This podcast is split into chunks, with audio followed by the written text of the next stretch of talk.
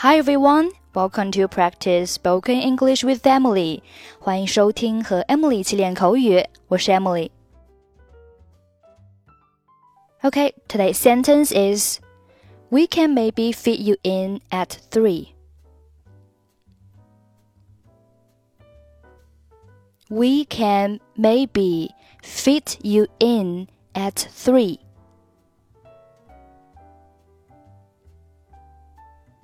We can maybe fit you in at three.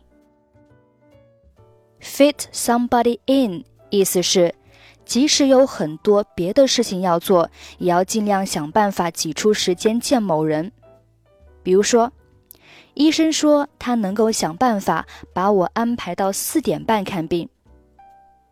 The doctor said he could fit me in at four thirty. 再比如说。今天下午两点钟，经理能够挤出时间来见你。The manager can fit you in at two o'clock this afternoon. 所以，we can maybe fit you in at three，意思就是我们或许会把您安排在三点钟。我要看医生。I need to see the doctor.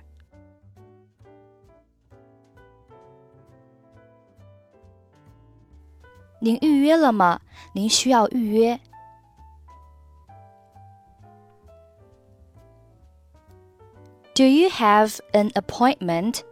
You need one.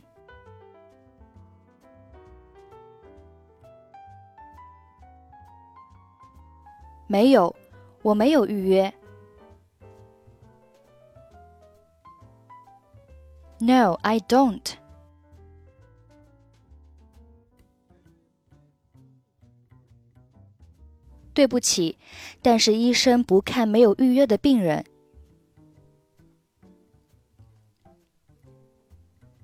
Sorry, but the doctor doesn't see anyone without an appointment.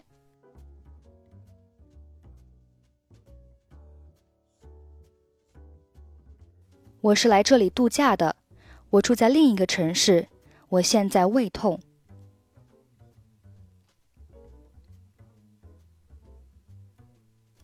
I'm just spending my vacation here. I live in another city, and I have a painful stomachache right now.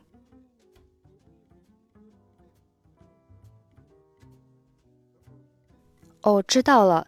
我们或许会把您安排在三点钟。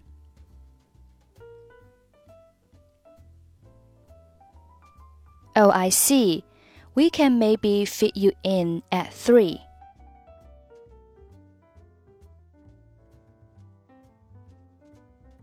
求您了，我得尽快看医生。如果我再等三十分钟的话，我会因为受不了胃部的疼痛而晕倒的。我想吐。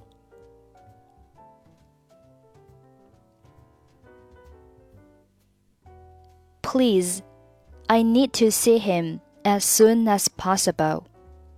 If you make me wait for even another 30 minutes, I think I'll faint from this unbearable pain in my stomach. I want to throw up.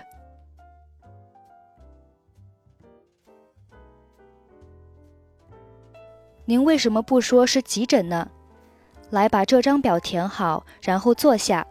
我给您安排下一个看病。